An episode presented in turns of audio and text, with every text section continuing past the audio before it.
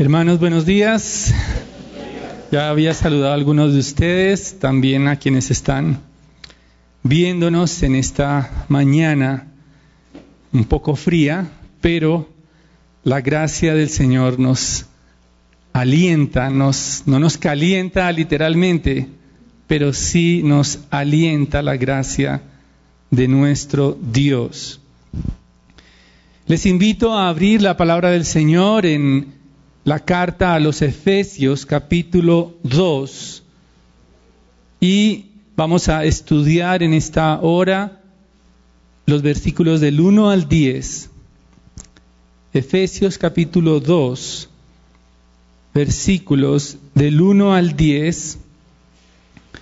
Vamos a leer la palabra del Señor, seguidamente oramos pidiendo su dirección en esta mañana.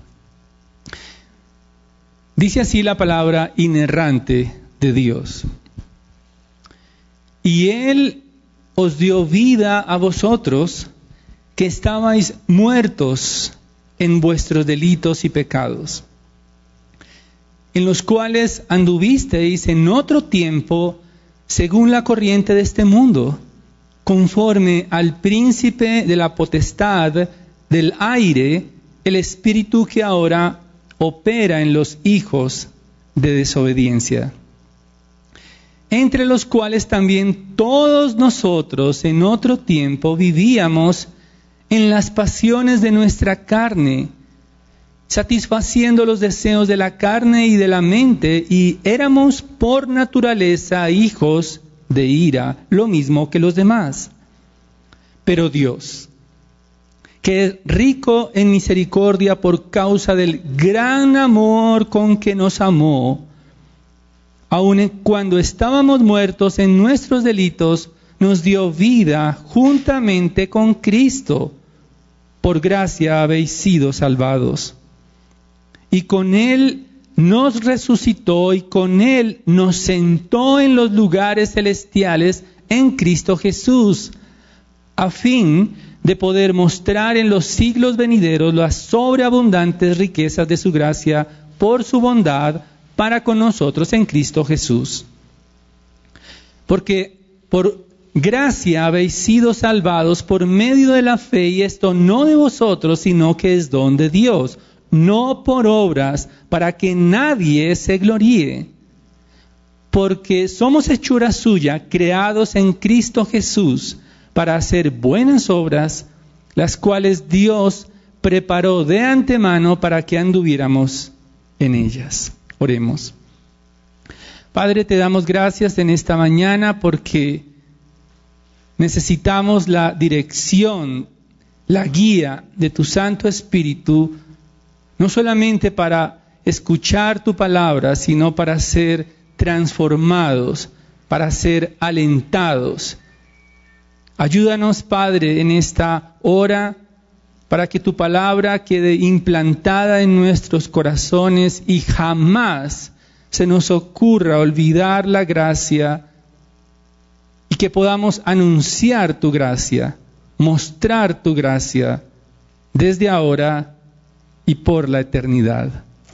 Te lo pedimos por Jesucristo, tu único Hijo, Rey, que nos redimió con su sangre. Amén.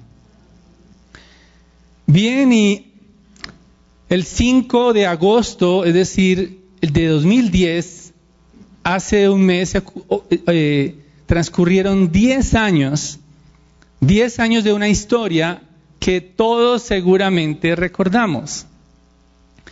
Fueron 33 hombres en el desierto de Atacama, en Chile, una historia que paralizó totalmente al mundo. 33 mineros humildes, hombres sencillos, quedaron atrapados a 720 metros en el fondo de la tierra. Eso es aproximadamente tres veces la altura de la Torre Eiffel, bajo tierra habían quedado sepultados bajo una montaña de roca y tierra. Todo era incertidumbre. ellos estaban contados como muertos.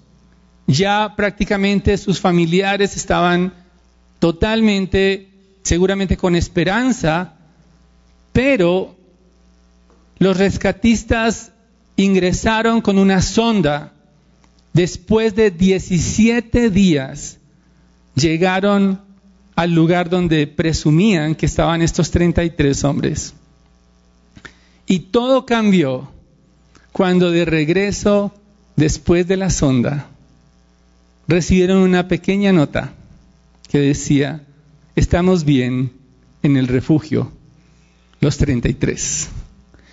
Aunque todos daban por muerto a estos 33 mineros, esa pequeña nota lo cambió todo empezó un plan, una operación de rescate que se extendió por casi dos meses y medio. El gobierno chileno contrató todos los técnicos de toda la, tierra prácticamente para poder llegar hasta estos hombres.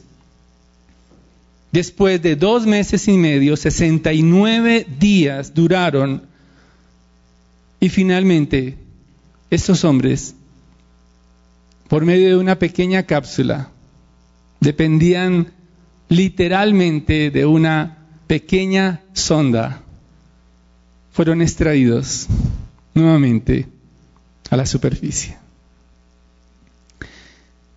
Pudieron ver la luz del sol creo que un mes después, pero pudieron regresar prácticamente a la vida después de haber estado sepultados. Y el texto que estudiaremos, veremos una operación de rescate que ni siquiera valía la pena hacer. Porque no había ninguna nota que dijera que estábamos bien. Teníamos la certeza, Dios, de que estábamos totalmente muertos, desahuciados en el hoyo profundo. Ni siquiera queríamos pedir auxilio. El pecado era nuestra tumba hasta que Dios vino a rescatarnos interviniendo con su gracia para librarnos de su propia ira. No envió una sonda, no envió una cápsula como la Fénix, así le llamaron los mineros a esa cápsula. Envió a su propio Hijo Jesucristo a rescatarnos con su gracia. No éramos conscientes de la condición lamentable en la que nos encontrábamos, pero aún así Dios nos sacó de muerte a vida. ¿Cómo responderemos a este acto inmerecido? ¿Cómo responderemos a la gracia de Dios? Y ese es el mensaje para ustedes, queridos hermanos, cuyos rostros no puedo ver completamente, pero sí sus ojos brillan para la gloria de Dios. Y ustedes allí en casa. ¿Cómo respondemos a este acto inmerecido? Hermanos, este es el mensaje de hoy. Fuimos levantados de la muerte con Cristo para mostrar la gracia de Dios. Fuimos levantados de la muerte con Cristo para mostrar la gracia de Dios. Y he querido dividir este texto para su entendimiento en tres en tres partes. La primera parte de los versículos 1 al 3, vamos a entender que estábamos muertos, estábamos totalmente muertos. Una segunda parte, veremos de los versículos 4 al 7 que Dios nos dio vida. Y finalmente, entendamos en este tercer punto que somos el resultado de la gracia de Dios, los versículos 8 al 10. Entonces, en primer lugar, estábamos muertos y en el capítulo 1 de la carta a los Efesios hemos visto cómo la Trinidad misma ha querido bendecir a su pueblo, a nosotros, nos escogió para bendecirnos y más adelante pudimos ver cómo Pablo, ora el apóstol Pablo, expresa cómo él pide a Dios que la iglesia entienda la magnitud de la obra de Cristo, incluyendo su resurrección, Ahora en el capítulo 2 parece mostrar el efecto de la resurrección de Jesucristo en la iglesia. Y para que haya resurrección necesariamente necesitamos que haya muerte. No puede resucitar un vivo, sino los muertos son los que resucitan. Y esta es precisamente la metáfora que Pablo quiere mostrar ilustrando la incapacidad del ser humano para hacer el bien y para amar a Dios. Dice precisamente allí en el versículo 1, Él os dio vida a vosotros que estabais muertos en vuestros delitos y pecados. El versículo 2 describe la condición de los gentiles y el versículo 3 describe la condición del pueblo judío. Notemos que Pablo dice, se refiere a los gentiles, en este caso a la iglesia de, Éfeso, en los cuales anduvisteis en otro tiempo. Esta era la, condición de los gentiles. Estaban, y nosotros también, alineados en la malvada manera de vivir de este mundo el apóstol Pablo dice, según la corriente de este mundo, esto significa que en cada época hay una tendencia de pecado diferente. Cada tendencia, en cada época de la historia, los pecados varían, ahora son mucho más tecnológicos. En estos tiempos está un poco más refinado el pecado, está un poco más afinado el pecado, sin embargo no deja de ser pecado. Pero también esta condición que expresa la condición de muerte, dice conforme al príncipe de la potestad del aire, el espíritu que ahora opera en los hijos de desobediencia. En otras palabras, nosotros que también hacemos parte de este pueblo muerto, sin signos vitales para Dios. Estábamos bajo el señorío del príncipe de las tinieblas, el gobernador poderoso que rige los tentáculos de la maldad de este mundo. Y él, sus seguidores, lo siguen, esclavos del pecado, lo veneran, lo adoran y siguen las concupiscencias y sus almas están encarceladas, totalmente desahuciadas, porque siguen la corriente de sus oídos espirituales. Solamente pueden oír la voz de las tinieblas. Solamente tienen apetitos por el pecado. Solamente pueden conocer el mal, la maldad y su naturaleza está destinada únicamente a hacer el mal y rebelarse contra Dios, su creador. Pero el versículo 3, el apóstol Pablo también describe la condición de muerte del pueblo judío sin Jesucristo. Él mismo se incluye, dice, entre los cuales también todos nosotros en otro tiempo vivíamos en las pasiones de nuestra carne.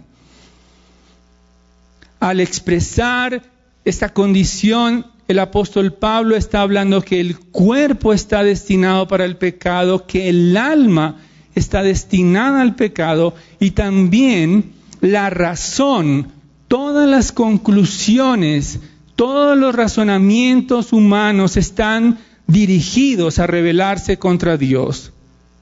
Aún la ciencia en este tiempo, el intelecto, los premios Nobel y aún todos los físicos, los químicos, los que pueden jactarse de su conocimiento, lo usan determinados en su naturaleza para rebelarse contra su creador.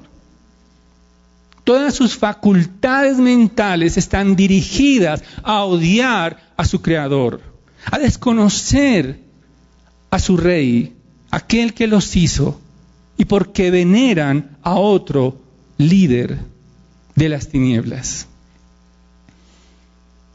Pero esto no es todo.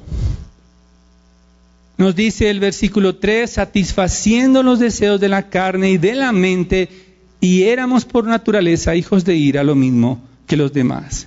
En otras palabras, no solamente piensan lo malo, no solamente estamos incluidos nosotros en solamente anhelar el mal, querer el mal, desear el mal, sino llevar a cabo con todas las facultades de nuestros cuerpos a concretar los deseos pecaminosos que batallan contra el alma. Todos los anhelos están a concretar y llevar a cabo finalmente en la práctica el pecado una y otra vez, muertos, sin signos vitales, para reconocer a Dios.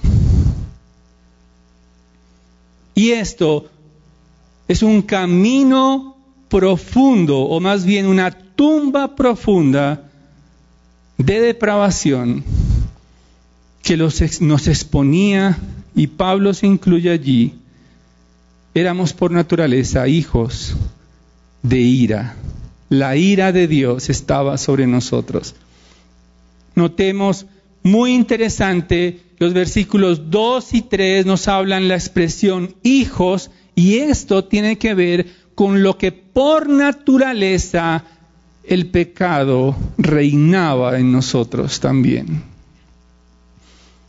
Todos estábamos muertos todos éramos incapaces de obedecer a Dios, ni siquiera la moralidad, la religiosidad podía revivirnos de la morgue del pecado. Hedía el pecado en nosotros, pero no nos dábamos cuenta. Quizás en ese tiempo no usábamos tapabocas. Pero ahora aquellos que por naturaleza continúan en su condición de pecados, no solamente necesitan tapabocas para el coronavirus, necesitan tapabocas porque el hedor del pecado no lo van a sentir en sus cuerpos, sino en sus almas. Todos estábamos allí, imposibilitados, y creo que el apóstol Pablo está refiriéndose a los gentiles y a los judíos, mostrando que no hay categorías en la muerte. Aunque los sepulcros de los poderosos parecen estar perfumados, aunque las tumbas de los poderosos en los cementerios tienen un lugar VIP, tienen un mausoleo grande. Aunque estos dignatarios y aún quienes usurparon el poder tienen bellas tumbas en sus cementerios, todos por igual estábamos muertos. Ninguna de nuestras células, ninguna de nuestras neuronas se sentía atraída por Dios. No hay distinción entre la raza humana desde Adán hasta estos tiempos. Todos estábamos muertos en nuestros delitos y pecados, porque no hay justo ni aun uno, no hay ni aun uno que busque a Dios, no hay ni aun uno que anhele a Dios, no hay ni aun uno que glorifique a Dios por sus propios medios. Y esto nos lleva al segundo punto. Dios nos dio vida. El panorama desolador descrito anteriormente solo podía ser interrumpido por Él. No tenía que hacerlo.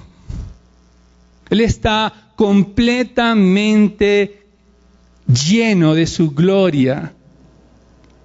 Pero el versículo 4 nos dice, pero Dios, pero Dios. No recuerdo el nombre de un predicador que hizo solo un sermón con esas dos palabras. Pero Dios, no tengo la capacidad de hacerlo, pero podemos continuar. La abundante misericordia de Dios y no fue que Él expresó misericordia porque la misericordia hace parte del carácter de Dios. El amor de Dios fue expresado por Él. Dice el versículo 4, por causa del gran amor con que nos amó y ese amor fue expresado en la cruz por su propio Hijo Jesucristo, porque de tal manera amó Dios al mundo que envió a su Hijo Jesucristo para que todo aquel que cree en Él no se pierda, no quede en la morgue del pecado, sino que tenga vida eterna y vida abundante.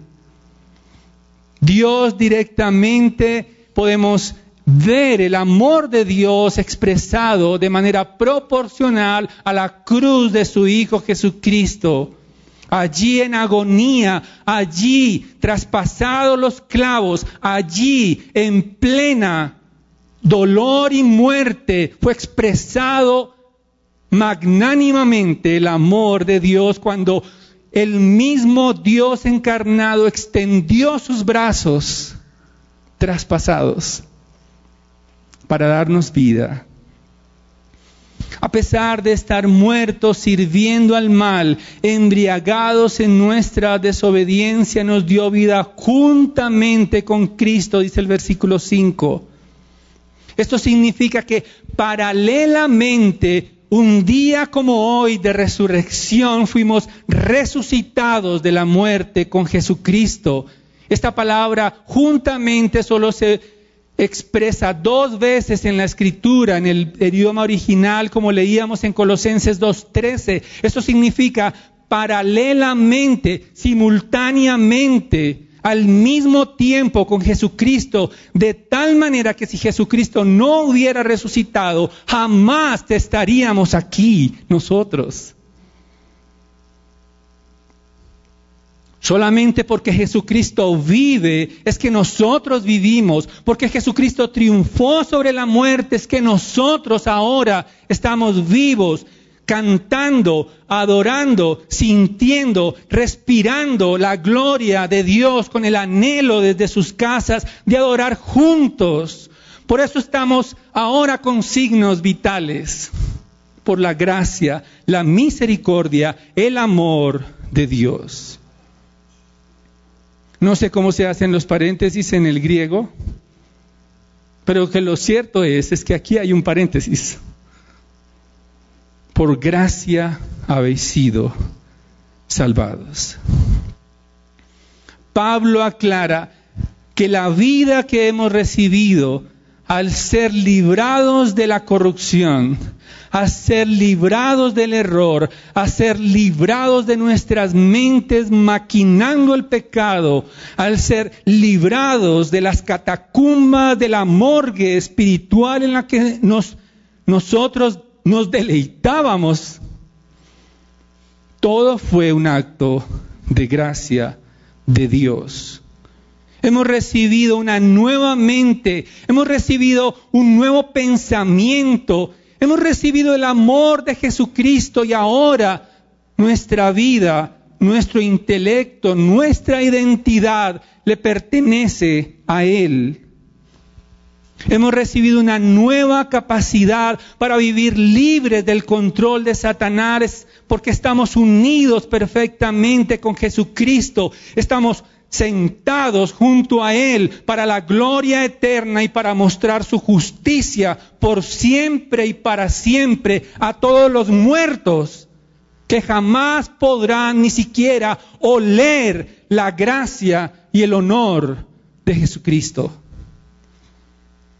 Solamente los vivos podrán mostrar y exhibir la gracia que excede a todo no solamente nos resucitó, el versículo 6 dice que con Él juntamente, paralelamente, simultáneamente, nos sentó en los lugares celestiales con Cristo Jesús. Seremos para siempre testigos de la gracia de Dios por la eternidad. Nuestras sonrisas en cuerpos glorificados no se afectarán por pandemias jamás. Nuestros rostros rozagantes de gozo eterno serán el testimonio perfecto de los muertos que fueron sacados de la oscuridad y de la muerte para anunciar la gracia de Dios. Es muy importante que entendemos, entendamos que Dios no salvó individuos, Dios salvó un pueblo una iglesia. Y por lo tanto, no hay categorías en la muerte, pero tampoco hay categorías en la vida de Dios. Ahora, vamos, esto nos lleva al tercer punto también, porque los versículos 8 al 10 están estableciendo un fundamento. Hay una palabra allí porque por gracia. Eso establece el fundamento de todo lo anterior. ¿Cómo recibimos vida? Porque somos el resultado de la gracia de Dios.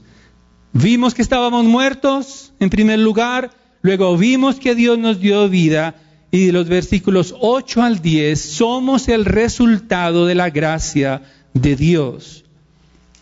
Nuestra salvación es el resultado de la gracia de Dios y aún la fe proviene de Él. Dice el versículo 8, porque por gracia habéis sido salvados por medio de la fe, y esto no de vosotros, sino que es don de Dios. Aún la fe para creer en Él es un regalo de Dios. En otras palabras, solamente la compasión de Dios nos atrajo a Jesucristo para librarnos del juicio. Es por la fe que Él nos otorgó. ¿No es maravilloso? ¿No es maravilloso recibir y no depender de nosotros? ¿No es maravilloso depender de aquel que es la fuente de la vida y no de nuestra anatomía? Mediocre y caída. ¿No es maravilloso que Él sea honrado por nosotros por la gracia infinita después de estar muertos, caídos, depravados, injustos, viles? Es maravillosa la gracia de Dios.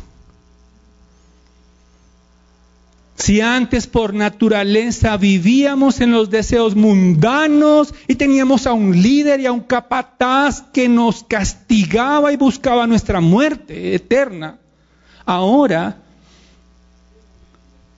los deseos por Dios gobiernan nuestros corazones. Hemos recibido la vida y una nueva naturaleza. El versículo 10 dice, porque somos hechura suya, creados en Cristo Jesús para hacer buenas obras.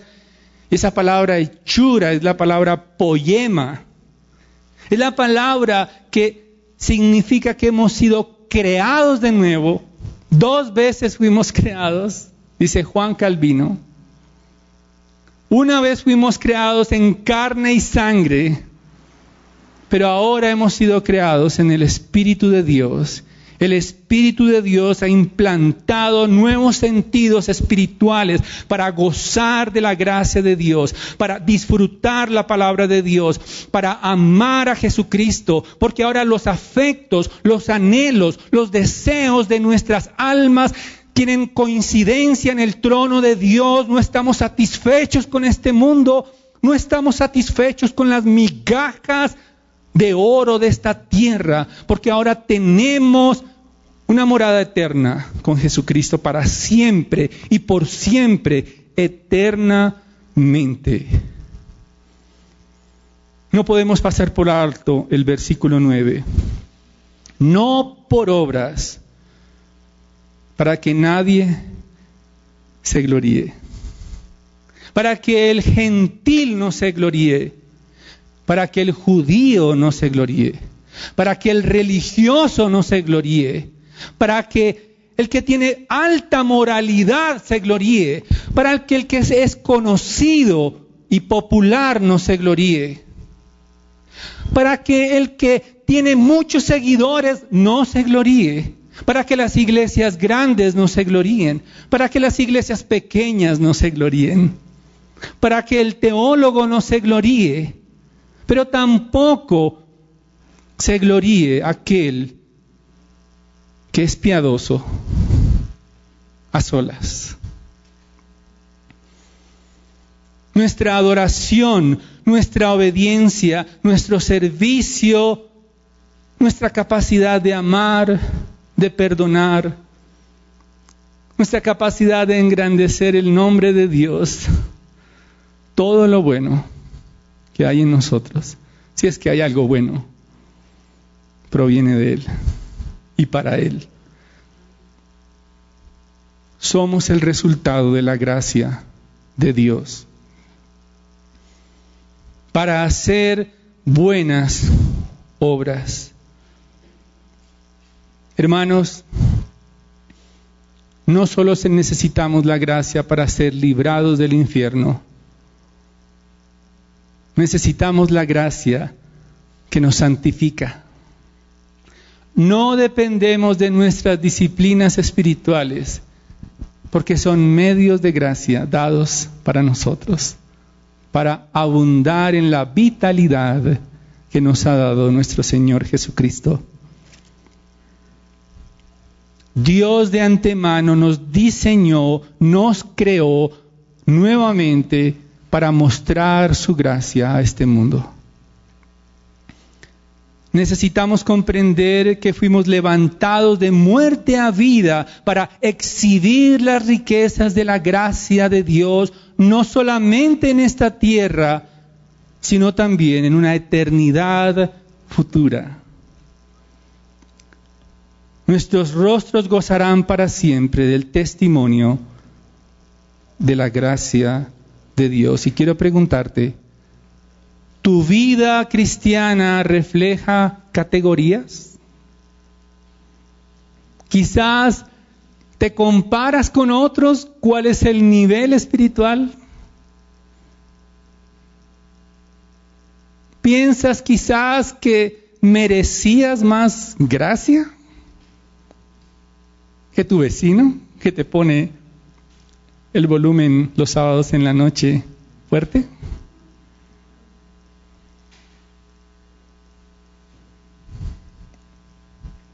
Imaginemos por algún momento que uno de los 33 mineros del desierto de Atacama, que fueron sacados de las profundidades de la tierra, dijera en esta época, después de 10 años, a los periodistas, rueda de prensa. Uno de los mineros va a dar la primicia. CNN Fox y los noticieros nacionales. No les sale propaganda. Y este hombre entonces tiene listas las cámaras. ¿Cuál es la primicia de este hombre?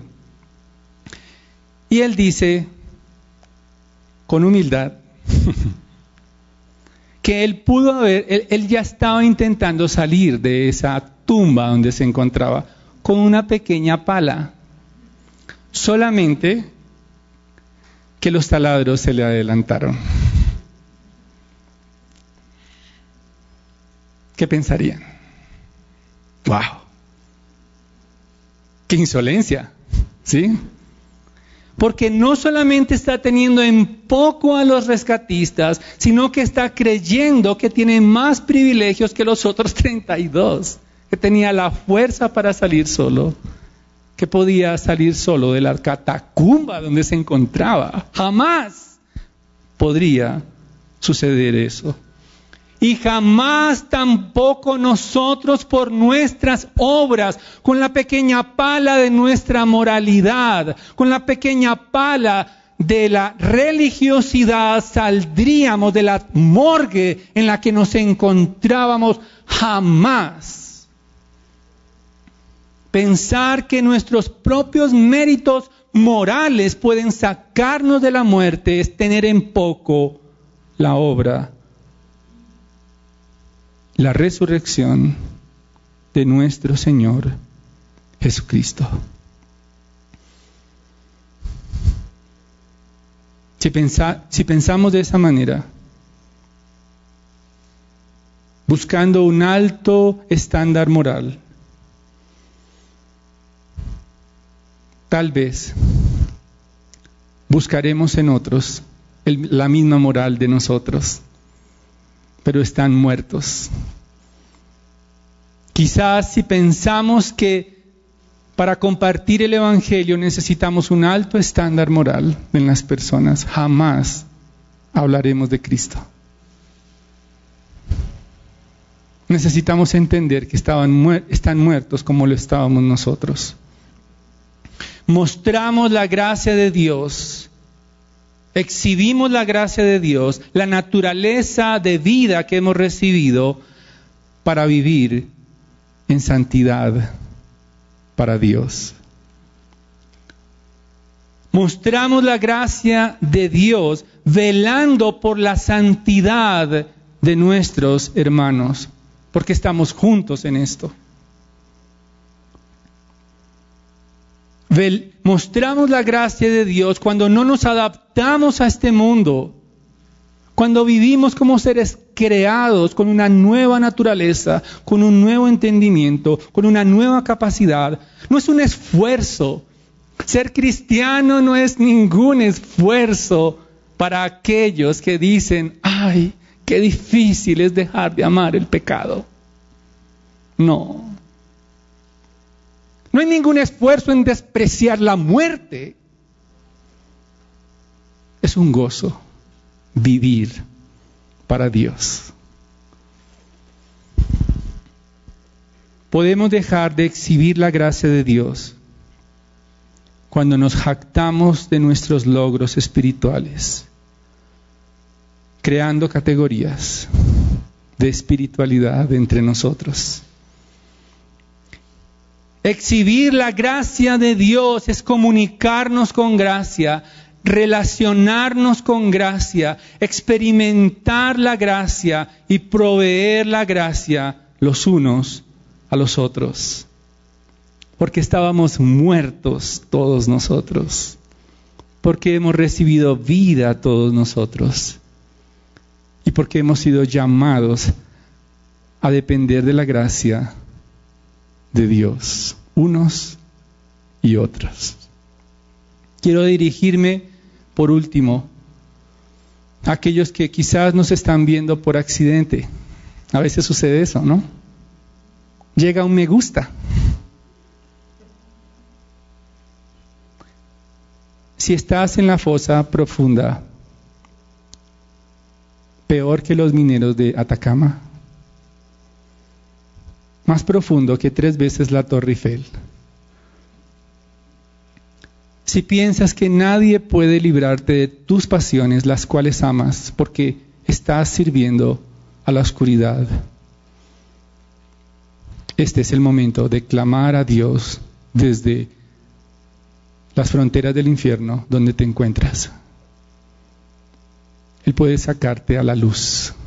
Ya envió a su Hijo para darte vida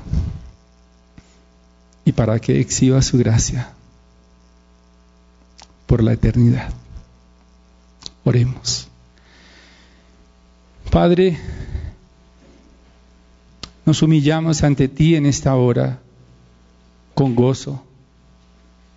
Gracias porque nos, nos has desprovisto de toda capacidad humana para obrar para hacer cosas para ti.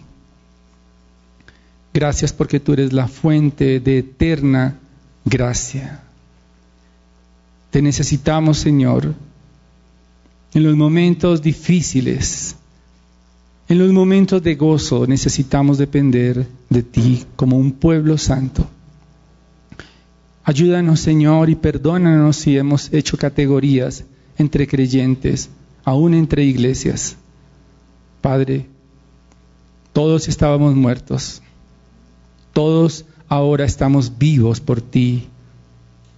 Ayúdanos a reflejar tu gracia, no solamente ahora en esta tierra, sino que nuestros rostros brillen de alegría por la gracia que nos has dado por una eternidad.